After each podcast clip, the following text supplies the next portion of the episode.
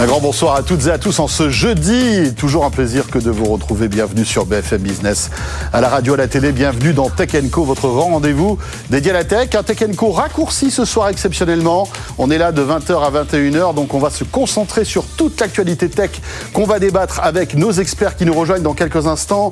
Il y aura Frédéric Simotel, bien sûr, Lorraine Goumeau, Salim Nassur et Jean de Chambure.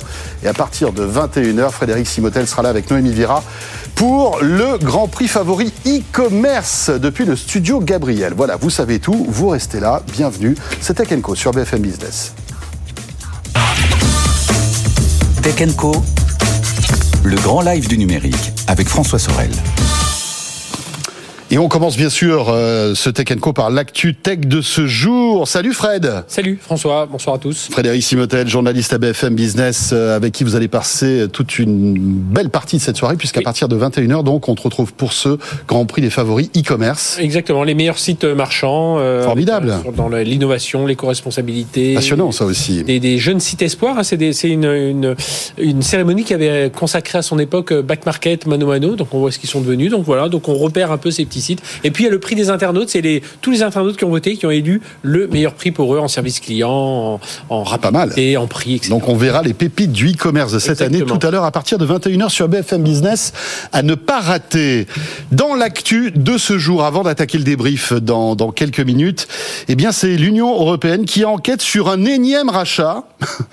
Euh, et c'est celui de iRobot par Amazon, un rachat qui a été annoncé il y a plusieurs mois de ça, qui représente quand même plus de 1,7 7 milliards de dollars. Oui, on en avait parlé ici. C'était alors c'est le célèbre robot euh, aspirateur Roomba hein, euh, et toutes les toutes les déclinaisons. Donc euh, Roomba, c'est un aspirateur autonome, voilà, qui se promène dans la maison et qui petit à petit se fait des parts de marché hein, dans ce dans ce milieu de l'aspiration. Bien, il est il a une gamme de prix qui est plutôt plutôt bonne. C'est il est plutôt efficace. En plus, il, y a pas mal d'innovations puisqu'il fait à la fois de l'aspirateur, il peut faire, il peut passer la serpillière. Enfin voilà, il a tout un tas de, de fonctions.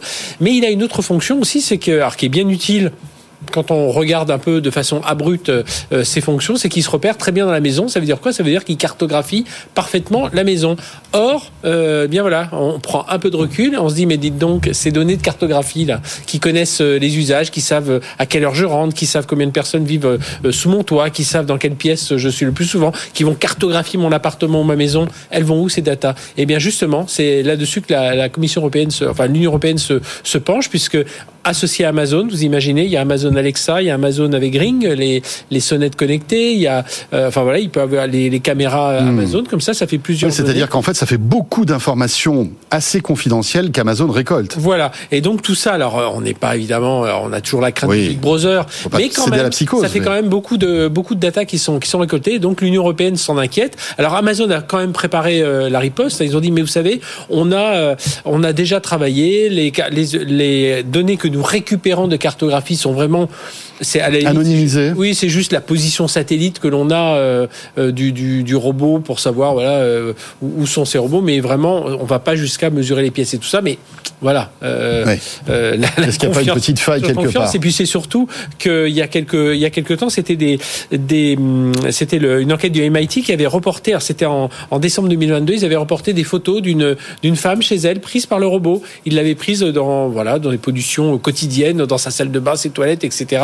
Les photos étaient remontées. Donc ça veut bien dire quand même que ce Roomba, euh, bah, il est capable. Alors depuis euh, Amazon a euh, iRobot a affirmé avoir corrigé un peu toutes ces datas. Mais voilà, ce qui inquiète aujourd'hui, c'est ça, c'est euh, cette data. Alors on pourra toujours dire, mais ça reste du business et tout ça. Mhm. Moi, je trouve qu'il y a quand même, euh, surtout que aux États-Unis, du coup, quand ils entendent l'Union européenne, ils s'y mettent aussi. Je trouve plutôt pas mal qu'on ait euh, une Union européenne un peu consciente de cet usage des datas privées et qui regarde ça de près. Voilà, et c'est l'Europe encore une fois qui met euh, son doigt là où ça fait mal. Tiens, on reste du côté de l'Europe avec enfin ce feu vert pour la constellation souveraine de satellites de télécommunications. Nous allons avoir nous en Europe maintenant notre Starlink à nous. Oui, on connaissait Copernicus pour la surveillance de la planète. Mmh. On connaissait Galileo. Galileo pour, le, GPS, un GPS amélioré. Un GPS amélioré avec une précision mmh. euh, très très forte, y compris sur les dans les domaines marins. Et eh bien là, ça s'appelle Iris 2. C'est une constellation satellite qui vise ni plus ni moins qu'à concurrencer Starlink, c'est-à-dire aller euh, apporter de l'internet très haut débit dans euh, des, des, régions moins moins denses.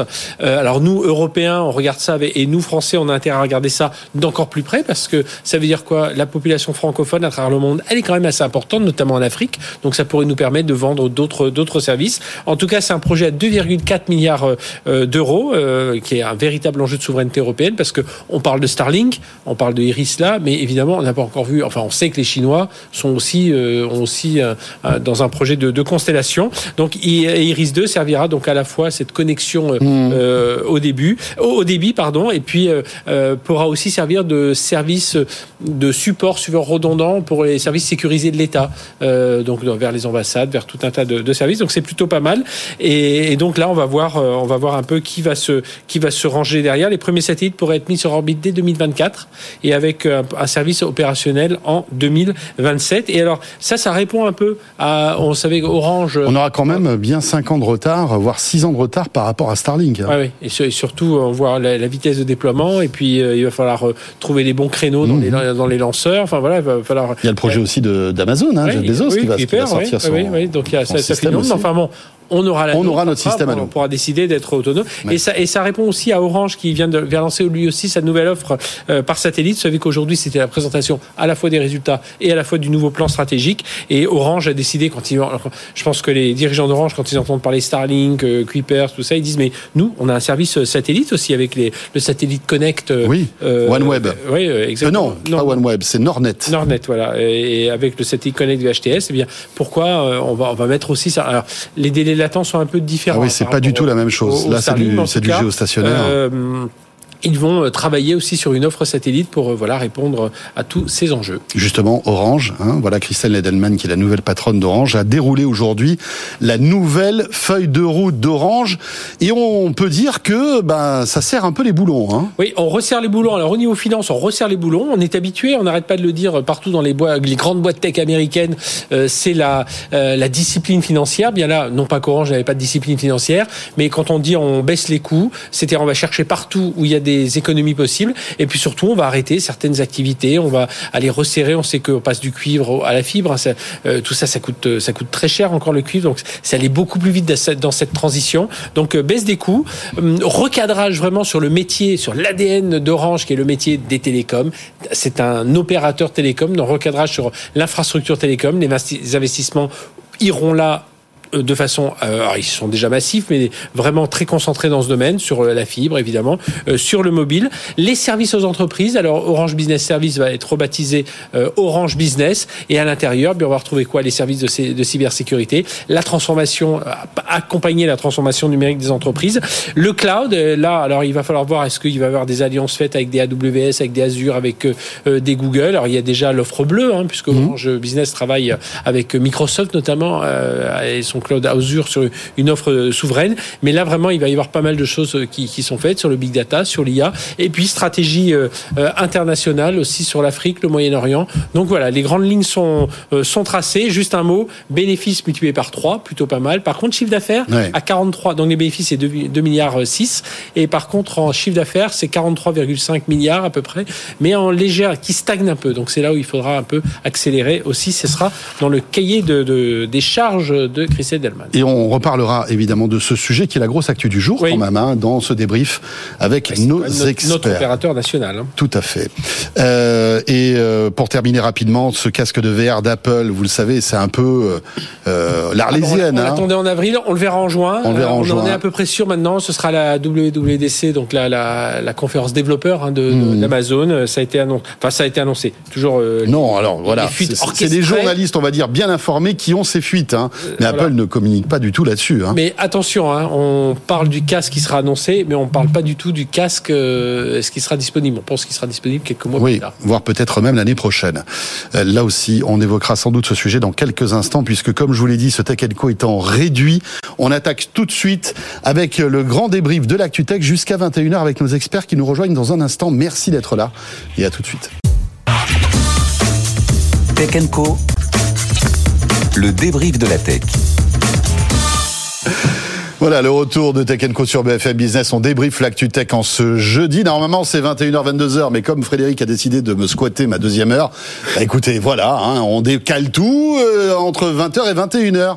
Quelle honte, Frédéric. Pour, parler de e-commerce, voilà, les, En plus. c'est les grands prix de la FEVAD euh, organisés, avec BFM Business, donc les, les meilleurs sites e-commerce qui sont récompensés dans l'innovation, l'éco-responsabilité, euh, les, les espoirs aussi. Et parmi les espoirs, les autres années, il y a Back Market et Mano Mano, donc on faut les regarder de près. Et puis, bien entendu, le prix des internautes. Tous les internautes ont voté et ont élu le meilleur site de l'année. Voilà, bah écoutez, on y est 21h, presque. On 22h. se sentait presque déjà dans l'émission, dis donc. Ouais.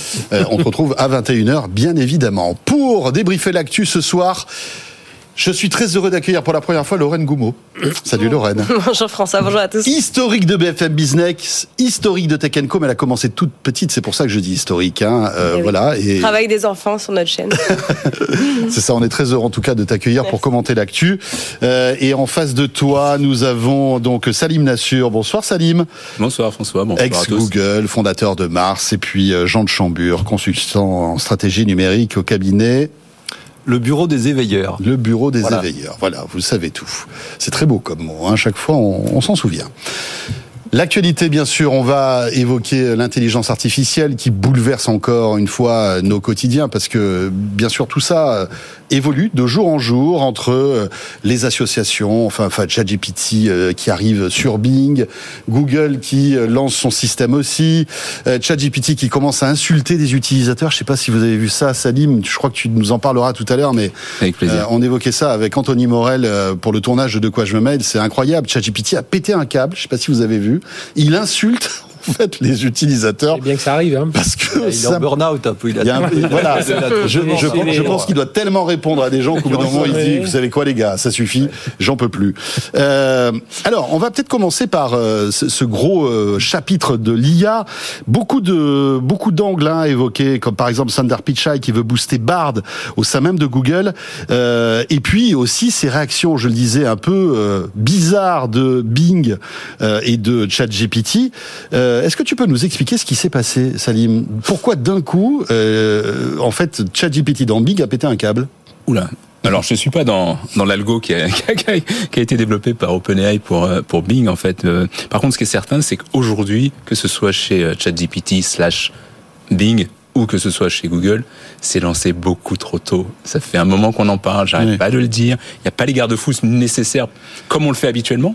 C'est pour ça que Sundar euh, Pichai, donc le patron de Google, a demandé à tous les salariés de tester euh, rapidement, enfin rapidement en passant quand même 2 à 4 heures dessus, un minimum, euh, pour faire ce qu'on appelle habituellement chez Google le dogfooding. La seule différence, c'est qu'avant le dogfooding, ça prenait beaucoup de temps, et une fois que c'était validé par les, les salariés, ça sortait. Là aujourd'hui, il l'a annoncé, Le dogfooding, c'est de nourrir Voilà. en fait l'intelligence artificielle Pardon. pour qu'elle fasse Non, non, le moins d'erreurs tout. Le- dogfooding, en fait, chez Google et dans d'autres entreprises, c'est dès qu'il y a un nouveau produit, Oui. on va le tester en interne. Donc euh, que ce soit Google Home quand c'est sorti, que ce soit n'importe quel produit, Oui. on le teste en interne et on débug en fait. Chaque salarié Ah oui. peut débugger les produits Google. Donc c'est le process normal, il y a du dogfooding, donc on teste en interne. Une fois que c'est testé en interne, on le passe en, en, en bêta à l'extérieur et ensuite ce sont les utilisateurs extérieurs qui testent. Là aujourd'hui on en est à, on a annoncé, on doit le sortir rapidement parce que sinon ben, forcément euh, On passe pour des nulos. on passe pour des nulos face à, à Microsoft et ben, on n'est pas prêt. On n'est pas prêt. Et donc de l'autre côté, comme Mi- Microsoft n'a pas voulu passer pour un nulos, mais à sa revanche par rapport à Google, parce que Ouais, c'est ouais. 20 ans, 25 ans qui se font tanner sur le sur le Sur le search, Ah, ça c'est clair. et ils l'ont lancé, mais ils l'ont pas testé. Donc aujourd'hui, effectivement, tu as une IA qui répond pas exactement comme on avait prévu, parce Alors, que c'est pas possible. Est-ce que tu te souviens de l'exemple qui, qui, qui, qui a fait que, euh, en fait, Open, euh, enfin ChatGPT a pété un câble dans Bing?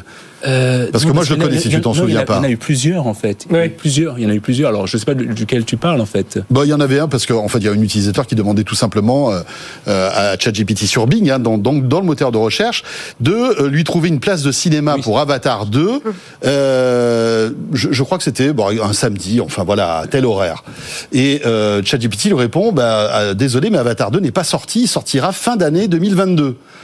Euh, alors que évidemment cette, cette requête a été faite il y a peut-être une semaine. Et donc l'utilisateur a dit bah non désolé tu te trompes euh, euh, Avatar 2 est déjà sorti c'est un énorme succès etc et là en fait c'est à ce moment là que ChatGPT a pété un câble en euh, un- insulter, c'est pas le mot, mais en tout cas en critiquant fortement l'utilisateur, lui disant euh, euh, je ne suis pas content, tu n'es pas, euh, tu n'es pas un, voilà, excuse-toi, tu n'es pas un bon, euh, un bon humain, enfin un truc, mais est très étonnant quand même. Euh, et on se dit. C'est bizarre parce que malgré tout, il y a pas mal de garde-fous qui ont été mis en place par ChatGPT. Par exemple, on peut pas lui demander euh, euh, de, de comment on fabrique une arme, enfin des choses comme ça, même s'il y a des, des, Voilà, des- on peut, on, on peut on pas peut- lui on peut le demander, faire. on peut lui dire, tiens, écris-moi un poème qui explique comment fabriquer une C'est arme. ça, On c'est aura, ça. on aura le résultat. Mais Toi, là, Fred, tu l'as testé Tu t'es fait insulter aussi en langage pré-2022 ou pas? Non, non, non, non, je me suis jamais fait insulter. Non, non, mais euh, par contre, je trouve que. il se fait insulter là- au bureau, c'est déjà pas non, mal. mais là- là où Google a peut-être euh, raison, euh, parce que en- la semaine dernière, lorsqu'on a parlé de Il y a eu ce, bug aussi qui a fait, d'ailleurs, l'action est perdue. Bon, elle a remonté un peu depuis, mais euh, il y avait un bug pendant la la, la, la conférence. Mais euh, ensuite, Google a dit attention, nous on va le faire tester, mais par des utilisateurs certifiés. C'est-à-dire que tous ceux qui vont venir nourrir euh, et échanger avec le Bard sont des gens, bah, a priori, des chercheurs, aussi des gens de chez Google. Et ça, je trouve ça plutôt intelligent parce qu'au moins l'intelligence artificielle va apprendre comme ça. Par contre, ce qui me dérange, c'est le jour où ça va être dans dans le, enfin dans le public où on va avoir ce genre de euh, et on va demander tiens qui a qui a créé euh, qui présente Tech Co c'est François Sorel je dis, ben, non je suis désolé Non, c'est pas lui. et non c'est pas lui c'est euh, Simotel et est-ce qu'au bout de 30 40 euh, itérations est-ce qu'il va finir alors sans m'insulter est-ce qu'il va finir par dire ah ben oui finalement c'est peut-être Simotel et, euh, Bah, bah, c'est le cas, hein, c'est ce que je t'explique. Mais c'est moins bien, il dira aussi, c'est moins bien. moins bien. C'est pas qui présente. non, mais c'est c'est c'est là où je où je j'ai du mal à trouver comment ils vont faire pour trouver ce garde-fou. Moi, je crois beaucoup au chat GPT interne à une entreprise. On peut imaginer, nous, on a un système ici éditorial, on a toutes les vidéos, tous les replays, tous les trucs des émissions, tous les passages, et de dire tiens, retrouve-moi, euh, dire à ChatGPT, retrouve-moi les les trois euh, les trois interventions de Jean de Chambure quand il a parlé de ChatGPT. Il va aller les chercher, il va me sortir les trois. Ça, j'y crois à fond, mais vraiment dans dans notre univers euh, fermé. Ça peut être chez Vinci euh, dans la Ça. construction. Voilà, moi j'y crois à ça. Maintenant, un ChatGPT ouvert. Attention, et d'ailleurs ça nous Ouais. prouve un peu. Après, il y a deux choses à dire pour rebondir sur ce que tu disais, Salim. C'est que dans le dog fooding, euh, concrètement, Sundar Pichai, il a demandé à ses employés de passer 2 à 4 heures par jour à nourrir euh, la machine. C'est une injonction euh, de la direction. Et en, échange, vous avez sans doute suivi dans un mémo interne qui a fuité hein, sur, je crois que ça s'appelle Memgen, la, la, la messagerie de référence, les employés qui disent il faut que tu repenses ta notion de long terme. On est quand même dans un conflit à l'intérieur de la boîte où on demande à chacun de travailler tous les jours à l'échelle micro sur ce projet.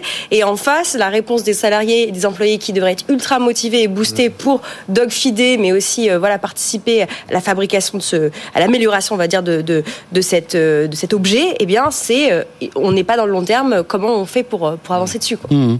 Salim, tu, tu- tu te souviens, on avait évoqué il y a quelques mois de cela ce chercheur euh, chez Google qui euh, s'est fait virer d'ailleurs parce qu'il avait dit que il, il- il- en fait, il trouvait que cette intelligence artificielle Un qu'il développait chez Google euh, dépassait un petit peu les attentes et était parfois avait des réactions parfois un peu étonnantes, presque humaines.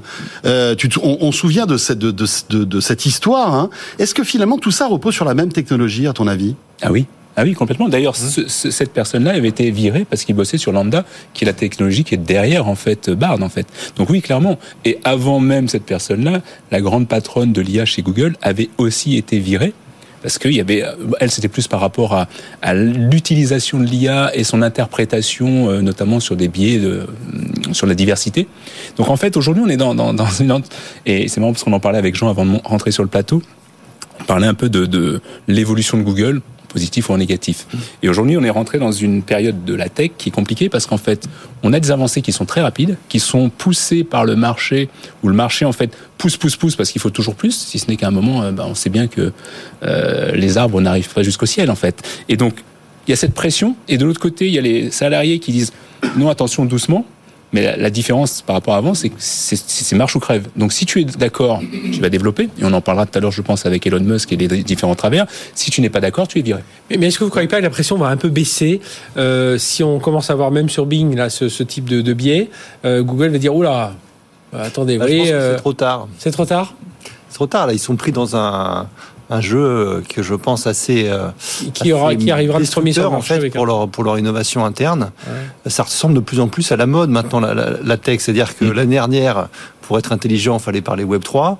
Des Euh, métavers. année, euh, voilà. Maintenant, cette année, pour être intelligent, il faut parler de ChatGPT. Enfin, je, je caricature un Oui. peu, mais rappelons-nous quand même d'une période où il y avait un silence militaire total euh, avant que l'iPhone n'arrive sur chez Apple. On ne savait pas, on faisait des suppositions. On se disait, mais est-ce qu'ils se vont faire un partenariat avec Motorola, etc. Il y a quand même une culture du secret industriel et du lancement au bon moment et de- du sérieux de l'innovation qu'on ne retrouve plus vraiment aujourd'hui, en tout cas chez euh, chez. euh, C'est-à-dire qu'il y a une précipitation. C'est quand même les deux points communs que j'ai- retrouvés sur ce, sur ce thème-là. hein. Rappel- Rappelons-nous quand même qu'il y a quelques mois, Mark Zuckerberg demandait aussi à ses salariés non pas de d'améliorer euh, son, Oui, mais au moins d'utiliser son métavers son et personne ne mais le au moins faisait. d'utiliser, ça ressemble quand même un petit peu à quelque chose qui est lors de l'injonction. Pas, pas- pas dictatoriale, mais enfin ça va loin. C'est une grande faiblesse, je pense. Je retiens ce que tu disais tout à l'heure, Salim, que tout ça a été lancé beaucoup trop tôt. Euh, Est-ce que c'est pas aussi maintenant un peu la, le, le- le- le problème de, tous, de toute cette technologie finalement qui on se souvient du métavers, encore une fois, hein, on en a parlé, on a été les premiers ici euh, à évoquer tout ça. On s'est vite rendu compte aussi des travers et de de, l'impréparation de, de pour communiquer là-dessus. On est, sur la même chose. Aujourd'hui, il y a une espèce de d'accélération. On communique sur des innovations qui ne sont pas prêtes. Non, non, mais clairement, euh, c'est ce que disait Jean, on est dans des effets de mode, mais dirais même au-delà de ça, et c'est ça qui est très très dangereux. C'est ça que moi maintenant, je suis ravi de pouvoir exprimer euh, mon avis sur, sur le plateau de Tech Co, parce que c'est vrai que quand tu es dans une grande boîte, il y a des choses que tu ne peux pas dire. Et Ou alors tu on- les dis qu'une fois. Exactement. et, et en fait, aujourd'hui, on est. Moi, je, ma vision des choses, c'est qu'on est rentré dans une course à l'armement, mais véritablement comme à l'époque de la guerre froide, où tu vas être sur des phénomènes d'annonce et il y a escalade. Et on est dans cette escalade. Et on est en train de jouer à un jeu qui est hyper dangereux, parce que surtout quand on parle d'IA, euh, je sais pas si euh, bon, ça parle peut-être, euh, enfin évidemment à ceux qui sont sur le plateau, mais peut-être pas aux téléspectateurs. Il y a ce fameux, cette fameuse singularité technologique qui, selon certains experts, disent qu'en 2045, l'intelligence artificielle Oui. va dépasser l'intelligence humaine. Ouais. Ok. Donc est-ce que ce sera en 2045 Est-ce que ce sera plus tard Est-ce que ce sera un peu plus tôt? Et donc on joue depuis longtemps sur la brèche. C'est pour ça qu'à un moment j'avais rappelé en fait l'éthique qu'il y avait chez Google. Et là on est en train de transgresser cette éthique en se disant il y a un besoin de marché, on y va coûte que coûte sans même réfléchir aux impacts que ça a sur la Mm. société. Et là c'est hyper grave. C'est hyper grave aussi bien ben, pour les gens qui vont l'utiliser, mais même pour les salariés qui se retrouvent justement devant des injonctions de fait où tu es viré. Puis il y a en parallèle de ça, juste quand même, hein, sur la, la véracité des informations, la recherche, euh, la bombe qui est sortie sur les killer stories euh, cette semaine, on a vu tout un, un réseau euh, euh, de, de, de, de manipulation sur des fausses informations, parfois pour aller jusqu'à la, la, la mise à pratiquement au suicide de certaines personnalités, enfin des choses absolument terribles qui sont sorties. Euh, moi j'espère aussi que quand même l'intelligence artificielle utilisée à bon escient, l'exemple de Frédéric je trouve est intéressant, euh, permettra aussi de, de un peu plus sécuriser certains types de, de, de vérités. Ou alors, ce ne sera que une bonne façon de bien régider des synthèses. Et là, c'est autre chose. Euh, Jusqu'où ça ira? Moi, j'ai plutôt le sentiment aujourd'hui que ce sont des bonnes façons de rédiger des synthèses, mais je vois pas encore l'intuition, je vois pas encore le rapprochement, je vois pas encore la façon de recouper de l'information, qui est un savoir-faire Mhm. quand même très de reporter journalistique. Je l'ai pas trouvé chez ChatGPT. Je me suis un petit peu amusé aussi avec. Euh, moi, j'aime bien la, la poésie. Oui, rappelons bien, que tu écris hein, beaucoup. oui, voilà, j'ai- j'aime bien ça. Et Raymond Queneau, euh, que vous connaissez tous, qui a imaginé l'ouvroir de littérature potentielle, il a écrit un bouquin qui s'appelle 100 000 milliards de poèmes. Donc là, j'avais demandé à Chat GPT 100 000 milliards de poèmes. Est-ce que tu peux me faire 100 000 milliards de Et poèmes là, tu as fait sauter les serveurs. Ah, voilà, voilà, il y avait, il y avait un petit souci. C'est à cause de lui qu'il a pété un câble. ChatGPT. on, on- on a euh, dans, dans Tech Co Business, on a un sondage fait avec Odoxa euh, le- qui passe donc c'est samedi 15h30, dimanche 17h, enfin en replay après. Et euh, la question posée aux Français sur l'IA, sur ChatGPT, etc. Sur l'IA, les gens plutôt euh, confiance. On, a- on leur a demandé. Alors c'était pas Là, pas par rapport à ChatGPT, c'est l'IA d'une façon générale. Opportunité ou menace. Ils trouvent que c'est plutôt une opportunité dans la santé, dans la productivité, la sécurité. Euh, par contre, une menace dans leur euh, euh, leur emploi, dans le bien-être de l'humanité, dans la véracité de l'information, dans la scolarité des jeunes. Je trouve que c'est intéressant de voir un peu ce, ce bien. On voit les, les bienfaits pour la science, pour la productivité, Ah, là, euh, et pas puis surpris. Ouais, c'est très fort chez beaucoup, et notamment dans le domaine du conseil. hein. Il y a énormément de, de- sur le conseil, plutôt sur la partie audit. Il y a des grandes peurs sur ce sujet. ouais. Je dirais juste sujet. euh, le mot de la fin, euh, comment Yann Lequin, euh, éminent spécialiste de l'IA avant que ça devienne la mode, hein, Chez Meta. Ce que tu disais tout à l'heure, est-ce qu'on est dans une mode ou un vrai besoin de marché avec ce- ce- cette fonctionnalité d'IA ChatGPT? ChatGPT, ça reste un clavier prédictif sous stéroïde. Pas mal ça. Non, c'est- un modèle prédictif. c'est- vrai qu'il faut. Mais parfois ça, qui, hein. qui- qui fait la blague hein, quand même. hein. On Oui, l'a qui- vu, hein, on l'a vu, on a tous. fait la blague, Oui, oui. qui répond Ah oui, c'est très bluffant. Ouais, non, non, non. Non, mais après, non, attention, il y, a- y y un besoin de marché, et tout ce que tu citais, hein, Frédéric, sur euh, ce qu'apporte l'IA. Euh, ça apporte beaucoup de choses, effectivement, dans la médecine, dans plein de choses. Il y a plein de choses. On utilise déjà des- l'IA, hein, si tu veux. Dans le sondage, sur on dit la- un Français sur cinq a déjà utilisé euh, ChatGPT. Oui, et puis même, Le quand, sondage même, Odoxa. même quand tu Mais dis. c'est que les auditeurs de BFM Non, non, non, non, un, un sur cinq, ils ont- c'est le panel Odoxa classique. euh, Oui, oui, je suis 1000 pas Français interrogés, tout Bon, profil. à mon avis, il y a de- des de- biais là aussi. Non, mais ça fait des Mais- années. mais que bon, c'est quand même- Mais bon. sans le savoir en Ouais. vérité. Euh, donc il y a beaucoup de bienfaits dans la tech et moi ça fait 25, plus de 25 ans que je suis dans la tech, donc forcément il y a beaucoup de bienfaits.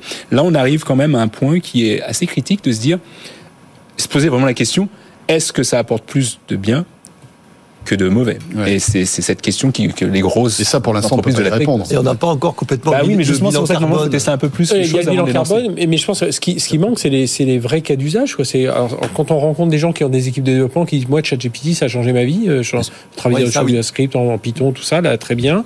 Euh, Il y a des, euh, des avocats qui disent moi ça a changé ma vie pour aller chercher des jurisprudences et tout ça. Euh, et par contre voilà, c'est des gens qui ont un peu d'accompagnement, Mhm. une maîtrise, et c'est peut-être là où il faut. euh, D'ailleurs, moi je remarque que je n'ai vu aucun chercheur dire Alt ChatGPT. Ils ont tous dit euh, allons-y, mais euh, maîtriser, contrôler tout ça. Contrairement Ouais, à oui. d'autres dans l'enseignement. C'est un super point juste hein, pour rebondir sur ce que dit Frédéric. C'est en fait, je crois que c'est ça. C'est tant que tu es bienveillant et éduqué, l'intelligence artificielle est hyper intéressante. Le problème aujourd'hui, c'est que ça va être ouvert au grand public. Enfin, Oui. c'est ouvert au grand public. Donc, tu as des gens qui sont pas bien éduqués, il y a des gens qui sont malveillants, et, et il y en aura plus que des gens qui sont bien éduqués et bienveillants. Et c'est là, en fait, où tu vas avoir de vrais travers. Tu Oui, c'est un peu le reflet de ce qu'est l'Internet finalement. Le reflet Et- de ce qu'est la société. Et la société, Voilà. tout simplement. Donc euh, les gens qui vont vouloir faire des choses malveillantes, ben, auront cette parce que c'est un super Mm. pouvoir, auront accès à ce super pouvoir qui avant était euh, juste euh, Mm. utilisé par quelques personnes. Je, vous propose que de, revenir dans un instant. Jean, euh, ta spécialité c'est l'Asie. Est-ce qu'il y a un chat GPT en Asie, en Chine? Est-ce qu'il y a un OpenAI là-bas? Je te pose la question dans un instant. Il est euh, quasiment 20h30. Ah ouais, oui, c'est juste après l'info écho qu'on revient. Je suis totalement déboussolé avec ce voilà cette avance du débrief, l'info écho, et on revient juste après. On poursuit ce débrief jusqu'à 21h. À tout de suite. Co. Le débrief de la tech. Le retour donc de Tech Co sur BFM Business. On débriefe l'actu tech jusqu'à 21h avant de retrouver une émission spéciale pour célébrer le retail et la tech avec euh, Frédéric Simotel et Noémie Vira. Mais évidemment, je vous présente nos débriefeurs. Lorraine Goumeau est avec nous ce soir, Frédéric Simotel, Salim Nassur et Jean Chambure. On a évoqué l'IA durant la première demi-heure. On va conclure sur ce sujet parce que euh, Jean, effectivement, tu t'intéresses euh, beaucoup en fait à la tech en Asie. Tu as vécu en Chine et est-ce que euh, en fait cette, cette, cette- cette caisse de résonance de l'IA avec ChatGPT existe aussi là-bas? Oui, oui, oui, complètement. Elle, elle existe et euh, disons que la, la course de vitesse que se livrent aujourd'hui les géants euh, du numérique américain, on, on la voit en termes d'annonces euh, à différents niveaux euh, exister aussi sur le marché chinois, avec une anecdote assez euh, amusante plutôt en faveur de, de OpenAI, euh, qui est euh, la copie. Alors la copie avec euh, bien sûr le- les caractères, le, le- le chinois dans le texte correct, mais aussi la façon d'écrire euh, du rédacteur en chef de, de Global Time. Euh, donc euh, en fait Global Times c'est euh, en en gros le journal officiel chinois. Son rédacteur chef est parti, mais il y a un, internaute chinois un peu malicieux qui lui a demandé d'écrire à la manière du rédacteur en chef. Et évidemment, OpenAI a réussi.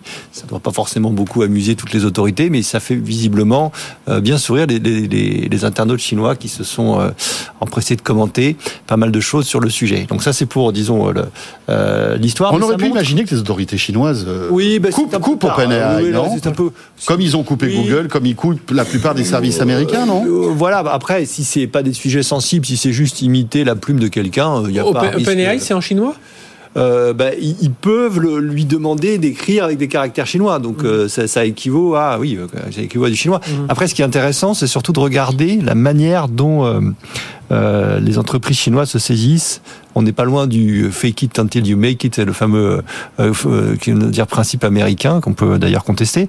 Mais là, en gros, par exemple, Meituan, je ne sais pas si vous voyez Meituan. Mm Donc Meituan, c'est à la fois des services de, de, de, de, de delivery, de, livraison, pardonnez-moi, mhm. euh, de nourriture, mais c'est aussi pour réserver des restaurants, des places de cinéma, des, du voyage. Donc c'est un peu un mélange, disons, lifestyle. Ensemble, c'est plus beau, ça veut dire Meituan. Et donc le patron de Meituan, l'année dernière, on revenait un peu dans la discussion, il disait, je suis en, en courbe d'apprentissage sur le Web 3. Et puis donc là, il a vu arriver OpenAI. Et donc il a dit là, je suis en cours d'apprentissage sur euh, l'intelligence artificielle et sur OpenAI. Il a dit ça. En même temps, il a dit qu'il a lancé une filiale. Et donc il a trouvé 50 millions pour lancer une filiale qui sera en gros 25%. Un capital risqueur qui va amener 230 euh, millions ce petit phénomène, et en disant très clairement qu'il était en train d'apprendre et qu'il n'y avait pas la tech hein, derrière de phénomène a fait que l'action Meituan a fortement augmenté. C'est le côté joueur, le côté mhm. parieur des Chinois qu'on retrouve quand même souvent en bourse. Et là, typiquement, ben voilà, c'est arrivé. Mais moi, j'ai un, chercheur euh, français qui me racontait que la Chine, alors, euh, il avait trois euh, soucis, enfin trois réflexions. La première, c'est que bah, les Chinois, évidemment, l'écriture chinoise n'est pas la même, donc hmm. déjà, ça c'est un peu plus compliqué pour avoir une OpenAI vraiment chinoise. Hmm. Baidu a sorti, enfin, a annoncé. Il y a la Google Card de Baidu qui marche très bien. La deuxième, c'est qu'il y a quand même de l'entraînement humain derrière et euh, bah, il faut quand même trouver des gens qui sont chinois euh, langage occidental bah, pour faire la. Mm.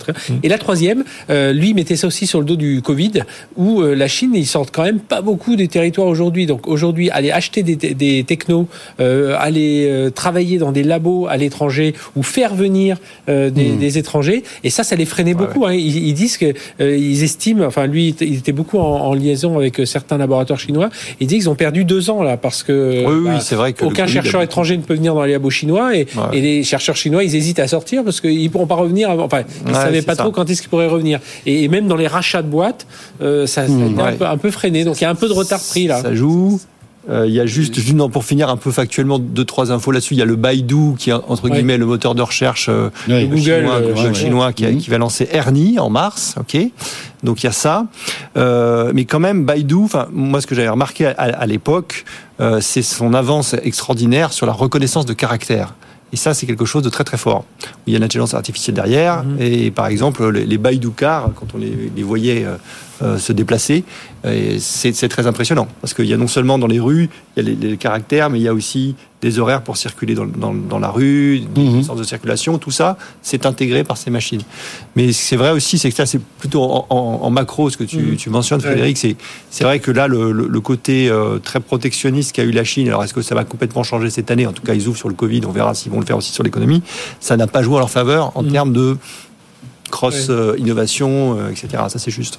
je, je, veux juste rebondir sur ce que Pour terminer sur l'IA, après, on passera à euh, un autre sujet. Je suis pas certain qu'en fait, la Chine ait besoin de d'ingénieurs occidentaux, en fait. Ils sont largement, tu sais, aujourd'hui, quand tu sors un ingénieur euh, en, Occident, ils en sortent au moins 10 ou 100 de l'autre côté, si tu veux, et ça fait longtemps qu'ils travaillent dessus. Moi, je crois beaucoup dans la loi des chiffres. C'est pour ça que d'ailleurs, j'avais commencé à apprendre le chinois au lycée, tu vois. Je ne le parle pas, malheureusement. Mais parce qu'en fait, la loi des chiffres fait qu'à un moment, tu gagnes. Et c'est ce qui se passe en fait. Et dans l'ILA, il y a de la data. La data, ils ont un milliard de personnes sur lesquelles ils travaillent. C'est pour ça qu'en en termes de d'apprentissage, de modèles de données, ils sont largement en avance. Quand tu vois, quand tu parles de reconnaissance par rapport à une voiture, c'est quand même eux qui arrivent à faire la reconnaissance faciale. En robot, ils ont quand même été obligés de racheter, de, de, venir essayer de racheter des boîtes. Non, mais bien sûr, ils vont racheter pour, gagner un peu de temps. Mais je, ne pense pas qu'ils soient en retard au niveau de l'IA. Encore une fois. la taille du web chinois. Je veux dire, si c'est du brassage de données, ils vont avoir la base pour travailler et fabriquer un chat GPT. Ils l'ont peut-être déjà. Ouais. Voilà. C'est quand même le Donc euh, c'est quand même l'IA se repose, sur des mmh. données et les données ils l'ont. Et en plus, il y a un truc qu'ils ont en plus. l'entraînement humain. Ouais. Mais il y a un autre truc qu'ils ont aussi, c'est qu'ils ont moins de, de limites, si tu veux, éthiques.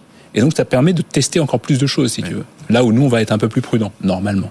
Voilà. Oui, c'est clair. Après, il y a, il y a aussi. Euh, évidemment tout ce qu'on ne peut pas dire en Chine, qui est, qui est important. Donc, et ça, c'est peut-être plus compliqué aussi de d'arriver à, à serrer en fait cette intelligence artificielle pour pas qu'elle qu'elle aille euh, dans, dans, le sens contraire de des, des idées du gouvernement. en tout cas, si elle prend le ton de, de, du Global Times, euh, a priori, elle va rester dans les cordes. Ouais, ouais, ouais c'est ça. c'est ça. Euh, Il est 20h42, je vous invite à changer de sujet et nous intéresser peut-être à revenir en France avec l'actualité entreprise et donc le grand jour chez Orange. Hein. On en parlait tout à l'heure avec Frédéric.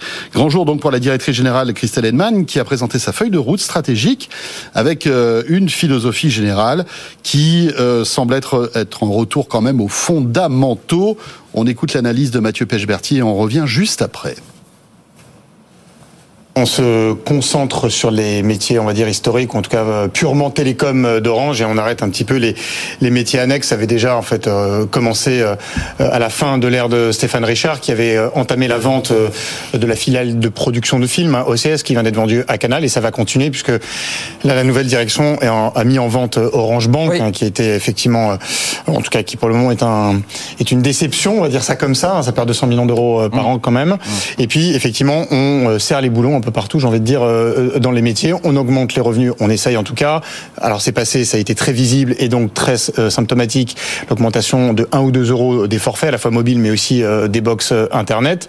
Et puis dans le même temps, on réduit les coûts. Il y a un plan de départ en retraite anticipé important chez Orange France, hein, plus de 7000 départs sur deux ans, qui va permettre de réduire les coûts. Donc voilà, on essaye dans tous les sens d'augmenter les marges, les marges de, du vaisseau amiral Orange France, hein, qui souffre depuis quelques années. On sort de 10 ans de guerre des prix après l'arrivée de Free Mobile où le mantra c'était la course aux abonnés, euh, mm. la course aux abonnés pardon, la chasse au chiffre d'affaires. Cette période est terminée les augmentations de prix, on augmente les marges, les investissements en plus sont plutôt euh, dans une phase de, de, de, de baisse. Hein. Il y a eu un mur d'investissement très important, notamment pour la fibre depuis quelques années.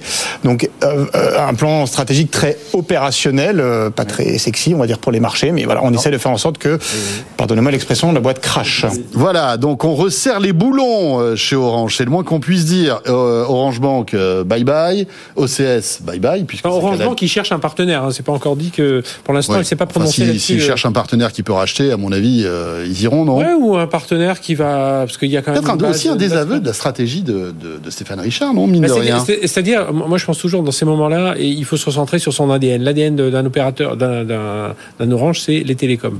Et là, que ce soit dans la partie euh, Orange Business Service où ils, étaient, on ne sait pas trop où ils allaient. Est-ce qu'ils allaient concurrencer des ESN Est-ce qu'ils allaient, ou est-ce qu'ils allaient juste se cantonner à faire du service pour l'opérateur Donc là, concentration sur les infrastructures, hein, mobile, euh, mobile et, et fibre. Euh, derrière, stratégie internationale aussi euh, clarifiée, euh, l'Espagne, on va voir comment va se mmh. dérouler la fusion, Afrique, Moyen-Orient. Et puis la partie entreprise, hein, et là, la cyber évidemment au premier rang. Et puis derrière, travailler sur la transformation numérique des entreprises, le cloud, il faut essayer de mmh. renouer tout ça. Et puis surtout, bah, réduire les coûts, mais derrière, il va falloir augmenter tous les autres coûts. Parce que 600 millions d'économies, je crois. Hein, Aujourd'hui, quand je vois des entreprises qui sont prêtes à accepter des, des augmentations de coûts des, des, des Microsoft est de 30, 40, 50%. Alors, ils vont pas arriver chez Tola. Je sais pas si tu as suivi, mais l'augmentation de coûts, ce sera pour les clients Orange, hein, parce que systématiquement, tous les abonnements vont augmenter ah bah, de 1 à 2 euros. Et les clients entreprises aussi, c'est leur dire, vous voulez de la fibre, euh, la, qualité de fibre. Quand on voit qu'aujourd'hui, les entreprises, on leur dit, euh, Azure va aller voir euh, avec le cloud, Microsoft, en leur disant, bon, les tarifs, puis c'est, oh, c'est pas discutable, hein, c'est, on augmente de, 30, 40, 50, voire plus pour cent. Ben, on se dit que Orange, peut-être qu'il faut, ils ont intérêt à ne pas manquer d'ambition et à dire aujourd'hui, vous voulez la fibre de qualité, je suis désolé, euh, le prix c'est plus 30%.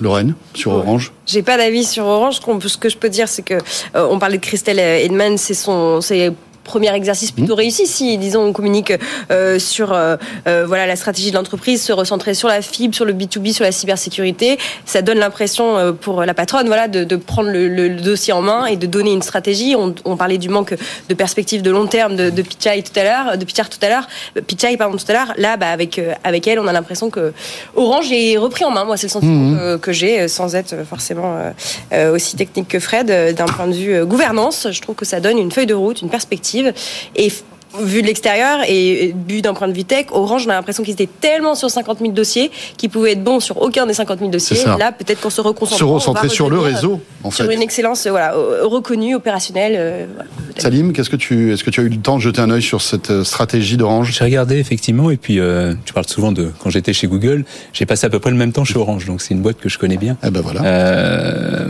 et, et, et, et, tu faisais quoi chez Orange? Moi, je m'occupais. ah, j'ai fait beaucoup de choses. J'étais au tout début, tu sais bien, chez Wanadu. Et oui, Euh, Wanadu, ah, Wanadu, d'accord. Et d'ailleurs, d'ailleurs, c'est rigolo parce que et puis après, donc euh, il y a eu plein de choses. Mais c'est que Fred Simotel a encore une adresse Wanadu. Hein. C'est vrai. Ah, très bien. Ah, on Je confirme. Je crois que je l'ai aussi la mienne. Caramel. J'en- J'en ai même eu une CompuServe.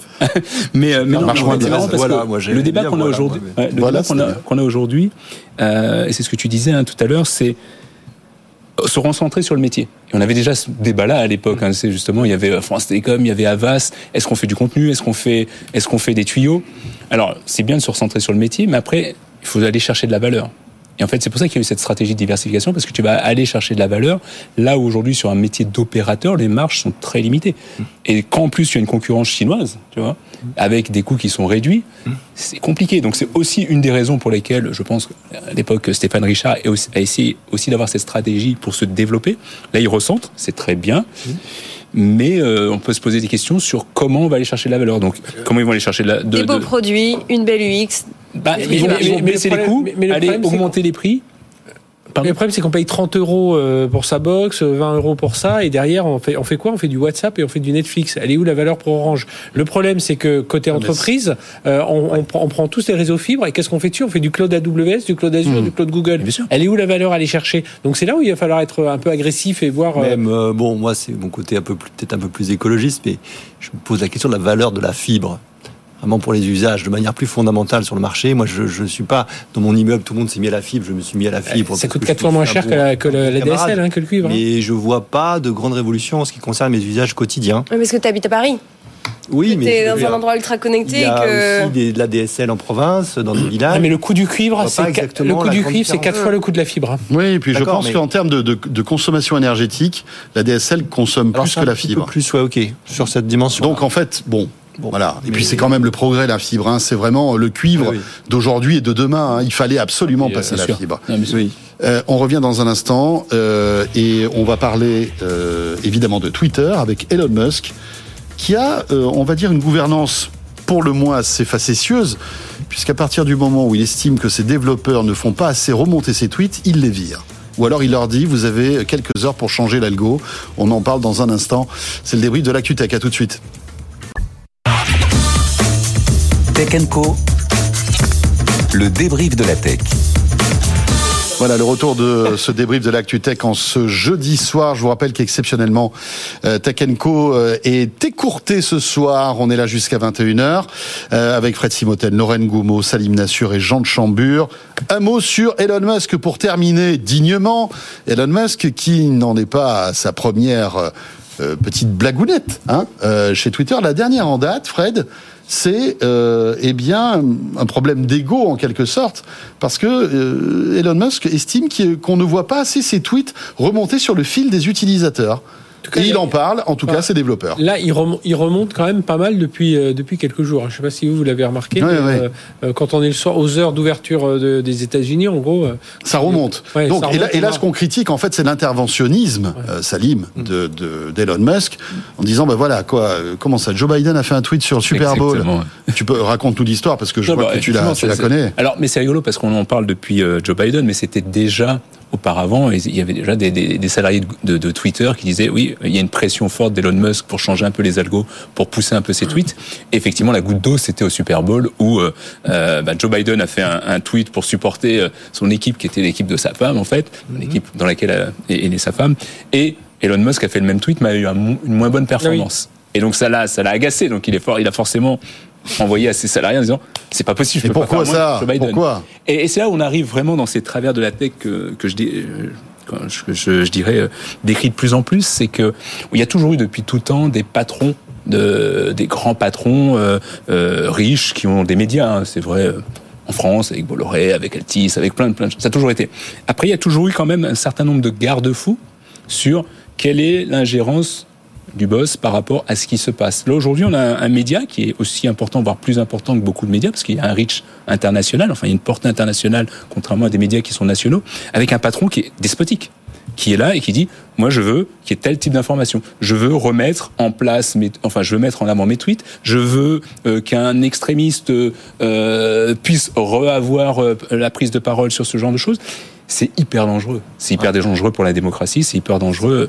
C'est un géant euh, dans le business, mais c'est un peu un, un, un nain aujourd'hui, je trouve, intellectuellement et politiquement, sans, sans être trouvé au vilain par rapport à ce monsieur. Mais je veux dire, quelle est vraiment l'influence qu'il a chez les décideurs politiques en dehors du business hein. Je ne dis pas qu'il a pas d'influence dans le business, mais il, il, il, je pense qu'il a une frustration à ne pas être reconnu et je pense qu'il lui faut un petit peu. De Alors qu'il l'est déjà, c'est. Oui, enfin, il a, il a, si tu prends quelqu'un comme Bill Gates, de dizaines de millions d'abonnés sur quelqu'un comme Bill Gates qui a quitté Microsoft depuis longtemps, lui, je pense qu'il est arrivé à un niveau ouais, d'influence, etc.